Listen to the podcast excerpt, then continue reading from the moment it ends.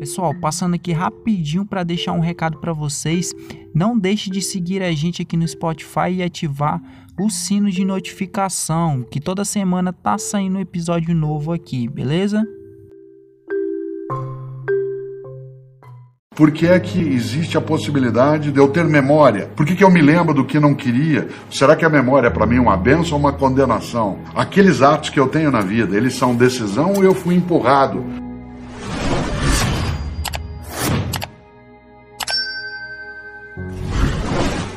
Sabe que filosofia é uma coisa para as pessoas elas se encantarem.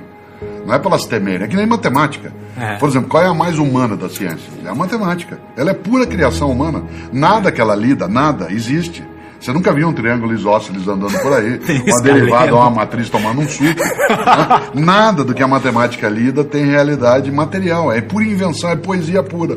Pois bem, alguns professores e professoras conseguiram transformar a matemática no martírio como algumas pessoas transformam filosofia no martírio. Não pode ser. A filosofia ela tem que ter profundidade, ela tem que ser analítica, sistemática, metódica, mas ela não pode ser enfadonha.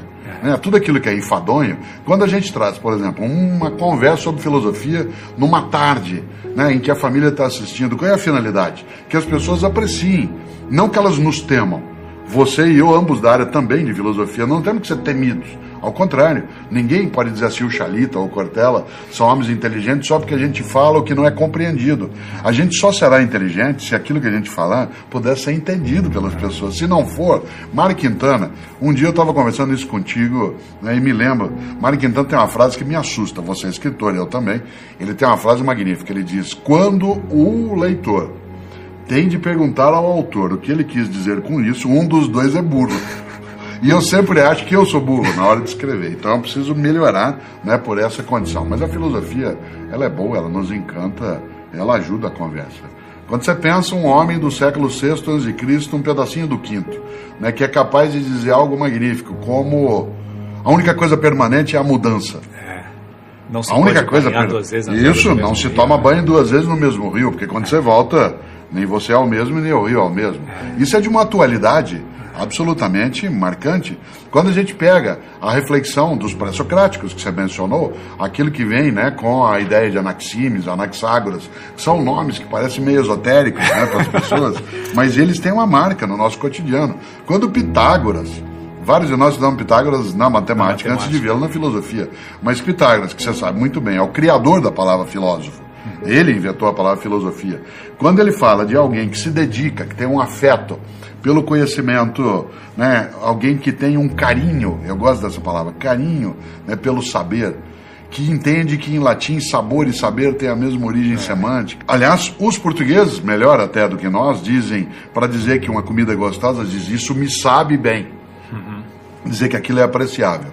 Portanto, aquilo que a filosofia é capaz de trazer, ela nem sempre é absolutamente nítida, nem para nós. Nem sempre a gente consegue lidar como se ela fosse mera iluminação. Mas ela consegue fazer aquilo que você puxava. Nós vamos às grandes questões da vida. Quem sou eu? Qual a origem do mal? Por que é que existe aquilo que existe em vez de nada existir? Por que é que existe a possibilidade de eu ter memória? Por que, que eu me lembro do que não queria? Será que a memória é para mim uma benção ou uma condenação?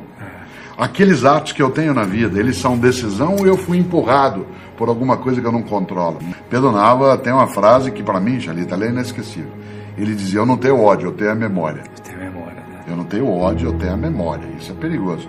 O Ivan Esquerdo, que é um grande neurofisiologista, um grande médico da Federal do Rio Grande do Sul, que é um especialista em cérebro, ele tem um belíssimo texto que a gente não pode não ler, onde ele fala sobre o papel do esquecimento na preservação da saúde mental.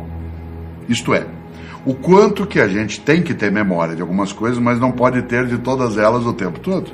Porque do contrário, a memória ela pode trás, carregar né? coisas que são boas e a essas boas que a memória traz para agora, eu chamo de saudade. E ela pode carregar coisas que não são boas, que são aquelas que são a culpa. Né? Portanto, sem imaginar, parte da memória nos preserva. Uma das coisas que o idoso ele mais sofre no dia a dia é o fato de que a memória dele, ela não é que ela desaparece, é que ele começa a perder à sua volta aquilo que é referência. Isto é, o lugar que ele andava não tem mais. Quanto mais amigos, a pessoa né? vive, mais ela fica isolada, porque se ela tiver muito tempo de existência, né, outras pessoas falecem e ela se sente abandonada num outro tempo, como se ela tivesse encapsulada. Nesta hora, a memória salva. Porque quando alguém bem idoso, alguém da nossa família, da nossa amizade, diz assim, porque eu, em 1940, quando eu estava ali em Cachoeira Paulista, que meu pai estava na loja Bela de calçado, né? quando começa a pensar essas coisas, e aquilo vai reavivando. A Terezinha Rios gosta de trabalhar uma ideia que é de recordar. A ideia de fazer passar pelo coração de novo, recordes. Aquilo que volta para dentro do coração e está outra vez aqui onde a gente está. Por isso, acho que a memória, ela pode ser para nós um dano, se a gente exagera, porque quando você tem culpa, a memória pode martirizar, mas quando você faz da memória apenas uma ferramenta de reavivar a saudade, Aí é, é uma coisa gostosa. Todo estrangeiro apavora com uma frase que nós dizemos, que é assim: Eu vou acabar com a tua raça. Essa expressão, ela é de uma violência. Primeiro que ela é genocida. ela é genocida. Você já começa a trazer à tona tudo aquilo que é o horror da vida. É possível, mas não é obrigatório. Eu vou acabar com a tua raça significa não vou deixar rastro. Eu acho que a vingança, ela é como a ideia da raiva. Né? Várias vezes você já leu né, quanto se disse, é uma frase antiga, não tem autoria definida, que o ódio, por exemplo, é um veneno que você toma é, você desejando que faça mal a outra pessoa. É você que toma, mas você acha que vai fazer mal para o outro. Há uma diferença entre desculpa e perdão. É, desculpa é coisa leve. Isto é, tudo bem, ok, isso não é perdão. Por exemplo, você me ofendeu por qualquer razão ou fez algo que não deveria fazer, eu te desculpo, mas eu não te perdoo. Isto é, eu continuo convivendo contigo, mas não vou esquecer. O perdão é a promessa do esquecimento. O perdão significa eu sei, mas eu nunca mais vou lembrar obrigatoriamente, eu não vou trazer isso de novo para a nossa convivência. Nesse sentido, acho que a vingança é a ausência do perdão. E a vingança, em grande medida, como ela não é justiça, né, ela é apenas o troco, ela é apenas o retorno do que não devia, ela não deveria estar nas nossas mãos, porque nós não somos um ser confiável, né, como seres humanos, para fazer tudo que é a justiça.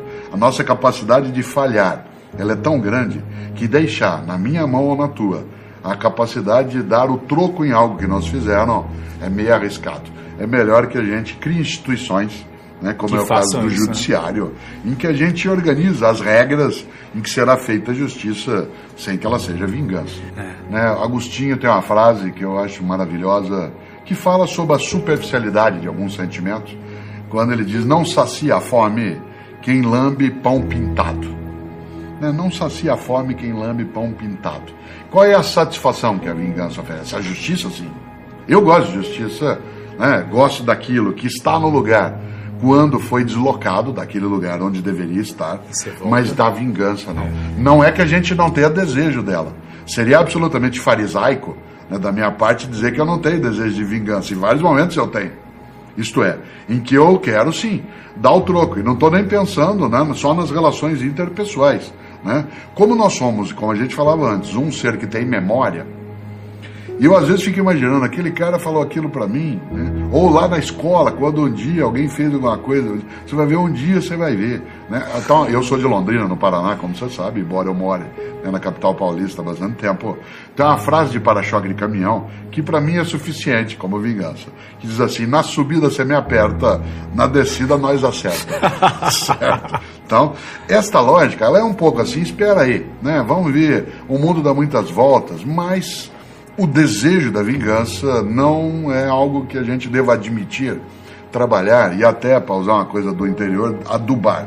É. Não dá para ficar adubando isso, porque ele faz mal, ele corrói pra gente. Mesmo. Ele é autofágico, é autodestrutivo. Eu conheci vários homens e mulheres importantes na minha formação e na minha história.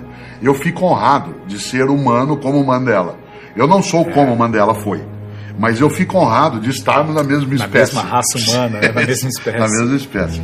Mandela veio ao Brasil logo depois que ele foi libertado.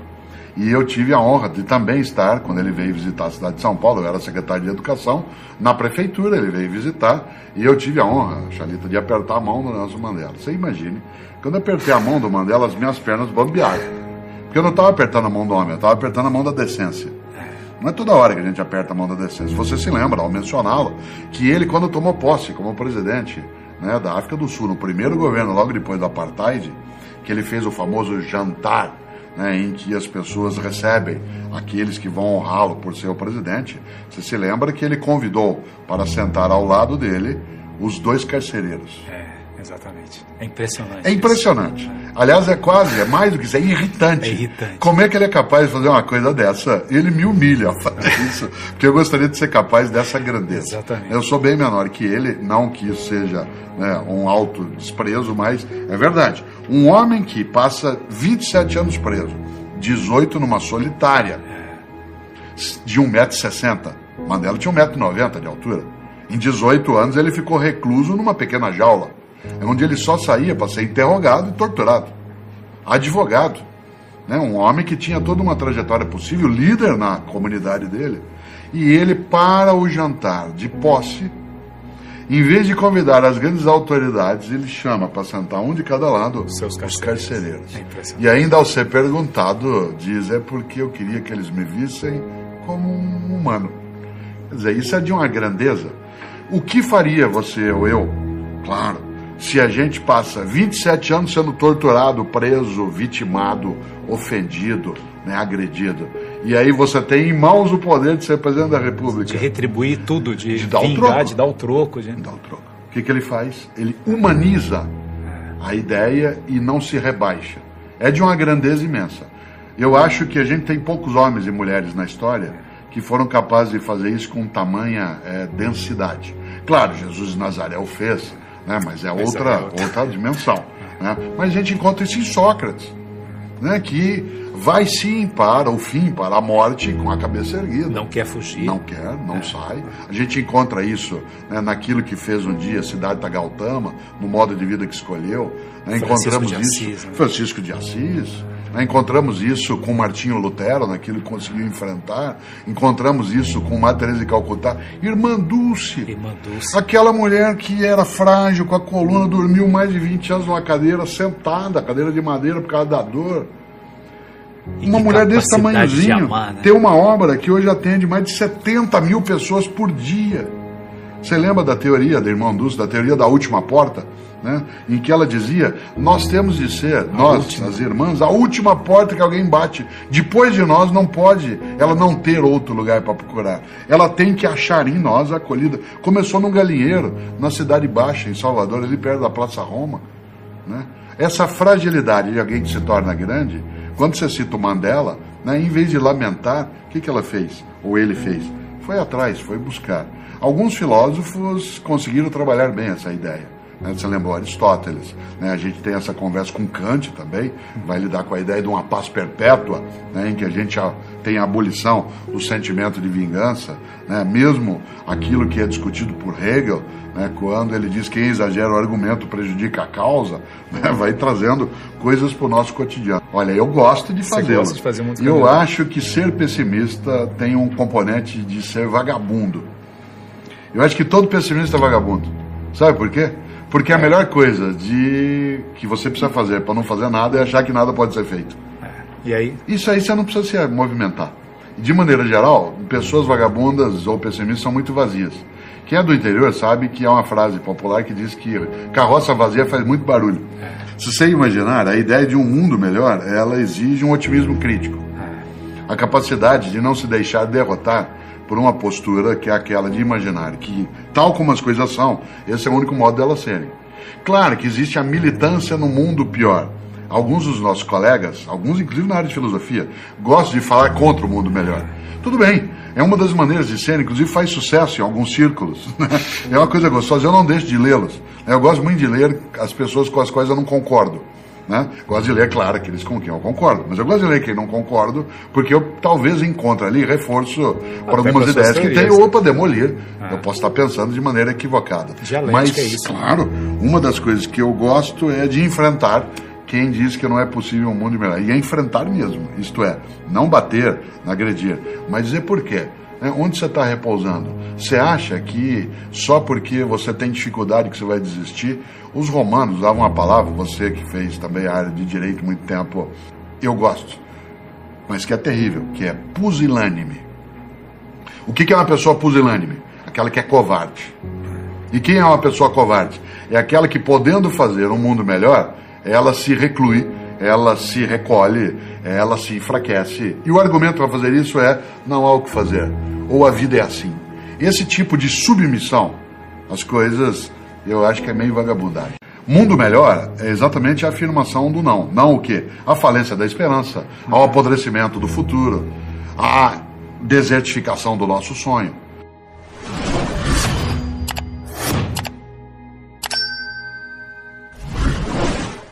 E Paulo Freire, ele tinha, claro, uma grande diferença em relação ao Sócrates.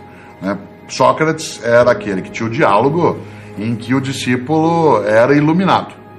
E o Paulo Freire partia do princípio que no diálogo o mestre também se iluminava. É. Né? Portanto, a posição socrática é um pouquinho mais elevada, né? que a gente diria hoje menos pedagógica. Né? Porque o mestre sabia e o outro era retirado de dentro da caverna, como está lá no livro 7 da República do Platão. Platão. Né? E o Paulo Freire achava que também o aluno ensinava. ensinava. É. Então, você tinha um movimento. É uma evolução, né? Uma, uma mudança. Uma... Sem desprezar o Sócrates. Acho que Paulo Freire, de Sócrates, parte para chegar a uma coisa né, que ele é um pouco maior. E eu acho que a gente tem, como docente mesmo, de ser alguém que é provocador. Né? Provocador em que sentido? Provocar. Chamar na tua frente. Né? De vocar aqui na minha frente. Não é só chamar a favor, é pró de pré. Né? De pré-vocar. Vem aqui na minha frente, vem aqui. Ouça bem Presta atenção. Pare, olhe, escute né? no cruzamento. Dá uma olhada. Para pensar ética, tem que provocar. E o que, que provoca? Vergonha na cara. Né? Lembra quando tua avó dizia, ou minha avó, que coisa tem feia? que coisa feia. Que coisa feia, menino. Uhum. Quando ela dizia que coisa feia, ela não estava falando de estética. Ela estava falando de ética. Uhum. Quando a gente diz essa é uma bela pessoa, nós não estamos falando de estética. Nós estamos falando de ética. É o que é uma bela pessoa? É aquela que tem vergonha do que não deveria ter feito e tem vergonha suficiente para não fazer de novo o que fez e que não deveria ter feito. Se você imaginar, né, alguns desses grandes pensadores, Platão, né, as imagens que restaram, Platão era meio disforme até, Sócrates claudicava, desculpe, Aristóteles claudicava, claudicava. ele mancava, né, portanto ele não era, às vezes ele era ridicularizado em função de algo que deveria ser compreendido como uma condição dele, era colocado de outro modo. Por isso que a beleza de alguém né, em grande medida, ela advém da força claro, de da ética, alma, né, de acolhida ética. Né, que ela manifesta. Nós não temos, por exemplo, uma nitidez em relação a como é que era o rosto de Jesus de Nazaré. Ele não tem clareza em relação a isso. Nos filmes né? é lindo, né? É um padrão mais é. ocidental, mais midiático. Né? É muito provável que ele não fosse loiro de olhos azuis. É, como tem ele vários... era um palestino. É. Né? Sendo um palestino naquela região, é provável que ele tivesse uma estatura menor, tivesse o olho um pouquinho mais alongado, o nariz é um, um pouco mais moreno, semita, né? mais moreno, o cabelo não era todo encaracolado, quer dizer, não era daquele modelo. Mas houve, claro, um embranquecimento da figura. Mas, de qualquer maneira, a beleza né, a beleza, aquilo que emana. Eu não consigo pensar, não tem nenhuma imagem nítida de Francisco de Assis que você citou, mas eu não consigo pensar em Francisco e Feio. Clara. Feios, né? Feio. Não dá para pensar. Não tem como. Porque o que eles fizeram como. foi tão lindo, a mensagem é tão linda que você os imagina lindos. Né? E a tal ponto que a gente acaba criando uma mitificação é. quanto àquilo que seria quase, com todo respeito teológico, uma transfiguração. Isto é, a beleza de alguém, pega Tomás de Aquino, Tomás de Aquino era um homem grande. Gordo, Se eu sou pesado, imagine Tomás de Aquino. Tomás de Aquino era chamado Boi, Boi Mudo, Mudo da Sicília. Da Sicília. Boi Mudo da Sicília. Tem um livro magnífico do Carlos Arthur, Arthur sobre o Boi Mudo da Sicília. Ele também é um grande professor de filosofia, que é estupendo. Você imaginar Tomás de Aquino, um homem, se eu, né, eu costumo dizer que às vezes eu tô tão grande que eu dou formação de quadrilha sozinho.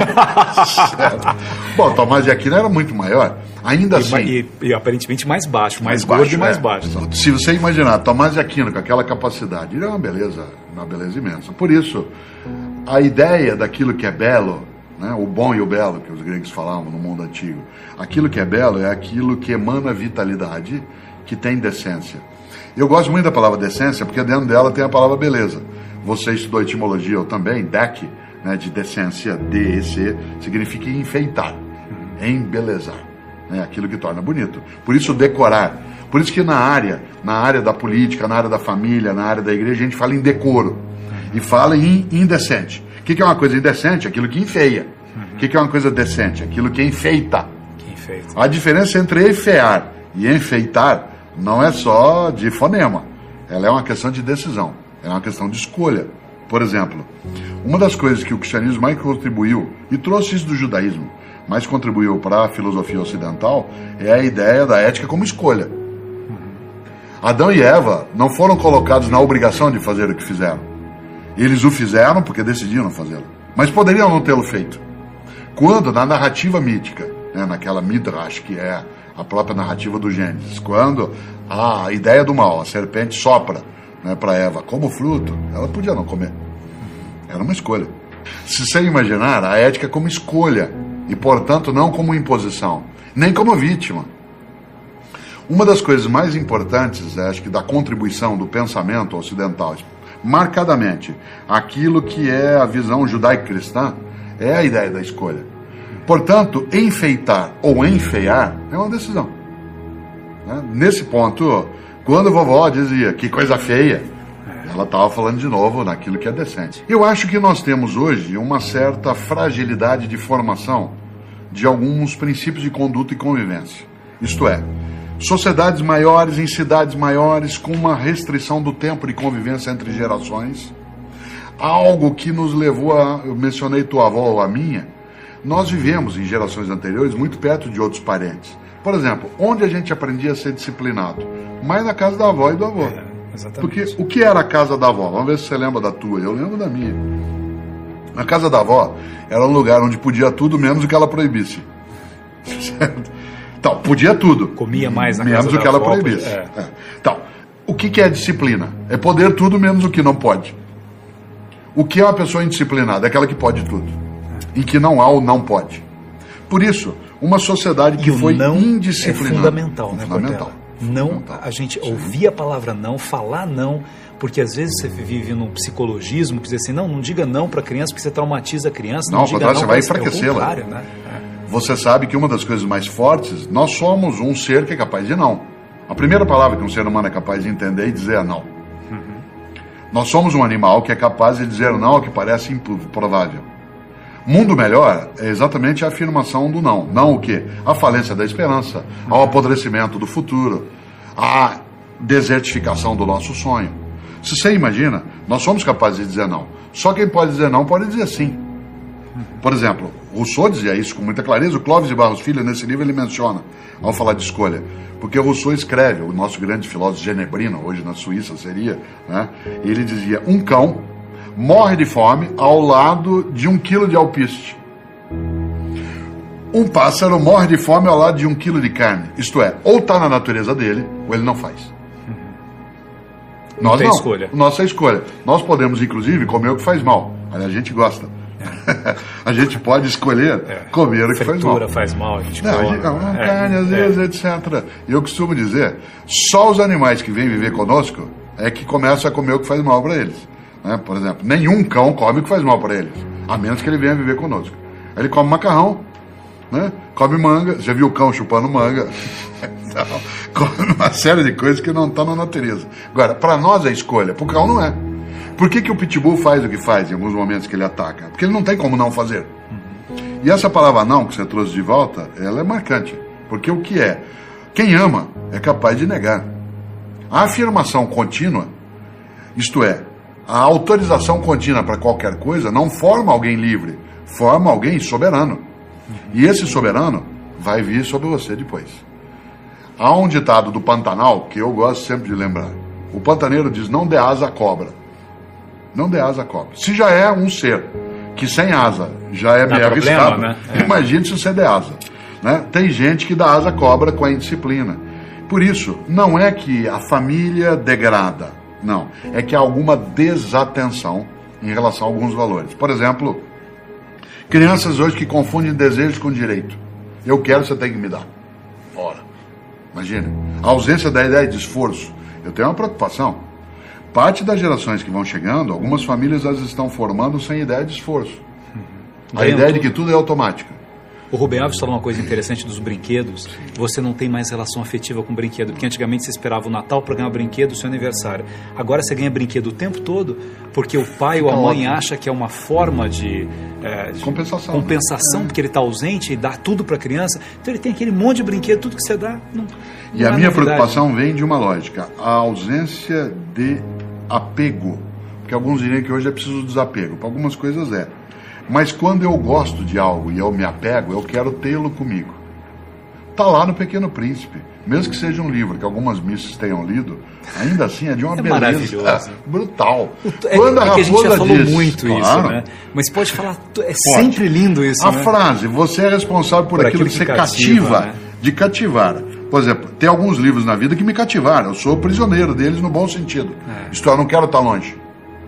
Tem algumas pessoas na vida que elas me cativam. Elas me cativaram. Portanto, eu mantenho uma relação que eu quero estar. Eu tenho um apego.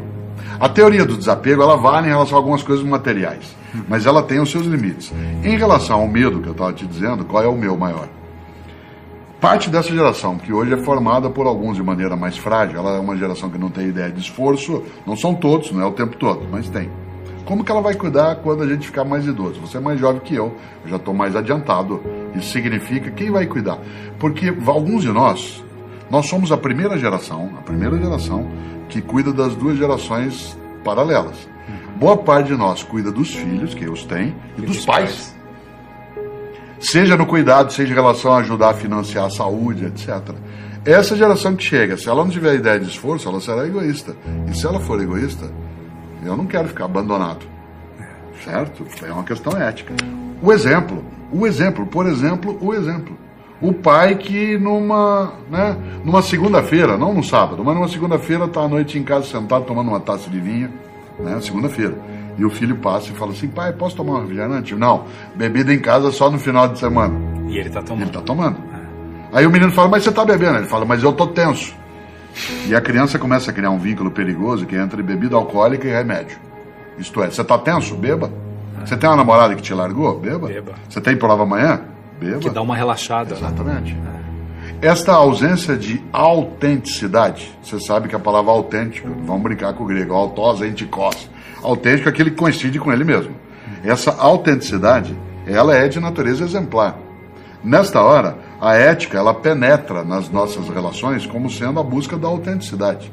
Né? Se você observa, alguns dos homens e mulheres na história humana que a gente admira eram aqueles que não eram autênticos. Nós citamos várias vezes o Mandela, ele nunca se vendeu. Jesus de Nazaré não se vendeu. Quando a gente observa que Mandela não fez todas as coisas absolutamente corretas, ele não é irreprovável, mas ele não se vendeu. Né? Se você observa a trajetória né, de grandes homens e mulheres. Eles não deixaram de ter comportamentos. Por exemplo, Francisco de Assis, que a gente mencionava, tem coisa que quando eu leio na biografia dele, eu não sei se eu faria assim. Né? Ele com o pai, né? Isso, eu não sei se eu ia enfrentar o pai desse ser um jeito. pouquinho mais sereno, né? É, assim, sossega, né? Ele era um pouco louco, não, a gente fala dele o bonzinho tal, quer dizer, ele era bom, mas ele tinha uma reverência, uma loucura, uma paixão, que era uma coisa extraordinária. Então, né? você sabe que a paixão é a suspensão temporária do juízo, é. né? Portanto, algumas pessoas, vez ou outra, falam isso para mim. Né? Você é apaixonado pela filosofia? Eu falo, já fui. Agora tem amor. Agora tem amor. É. Porque a, a paixão, ela é incendiária. O amor é a paixão serenada, né? Por exemplo, eu não acredito em amor à primeira vista, só acredito em paixão à primeira vista. Porque o amor à primeira vista suporia algo que o amor por si não tem, que é a capacidade de incendiar. A paixão é vulcânica, o amor é sereno. Não que você não possa ter dentro do amor situações de paixão. Aliás, é o que dá graça ao amor. A ideia de uma paixão, ela é aquela que ao ser serenada, ela ganha amorosidade. Então, quando alguém fala, como eu dizia há pouco, você tem paixão pelo conhecimento? Eu falei, não, eu tenho amor pelo conhecimento. Já tive. Né? E você tem paixão pelos livros? Eu agora eu tenho amor. Tanto que a coisa que mais me entristece hoje é ver livro na minha biblioteca parado. Agora, eu comecei né, a pegar meus livros e eu estou andando e entrego para alguém. Passo na rua e dou. E eu, por exemplo, pego um livro, se eu termino de ler no aeroporto, ou numa rodoviária, ou num restaurante, eu deixo. Eu não quero mais levar comigo. Aquela biblioteca que você formou, que eu formei, nós temos nossos 6, 10 mil livros, eu já não quero mais. O livro lá na estante, ele me dá uma tristeza tão grande. O que, que, ele está né? fazendo lá? É. Né? Eu acho assim, o Gandhi dizia que o bem sem uso, ele é quase um furto. Né? Aquele bem que você tem que não tem uso porque ele está parado, ele se aproxima da ideia de furto. Vezes ele fala em roubo, que é pior que furto. Né? Você imaginou, nesta hora, a capacidade nossa né, de olhar um mundo em que se possa trabalhar aquilo que nos honra, que ao mesmo tempo nos faz trazer à tona tudo aquilo que nos dá alegria, que nos marca pela amorosidade, né, que nos faz apaixonar em determinadas situações e que em outras nos leva para uma maior serenidade. Aí volta aos homens e mulheres que a gente falava. O que, que a gente mais tinha neles como admiração? A capacidade de fazer boas escolhas.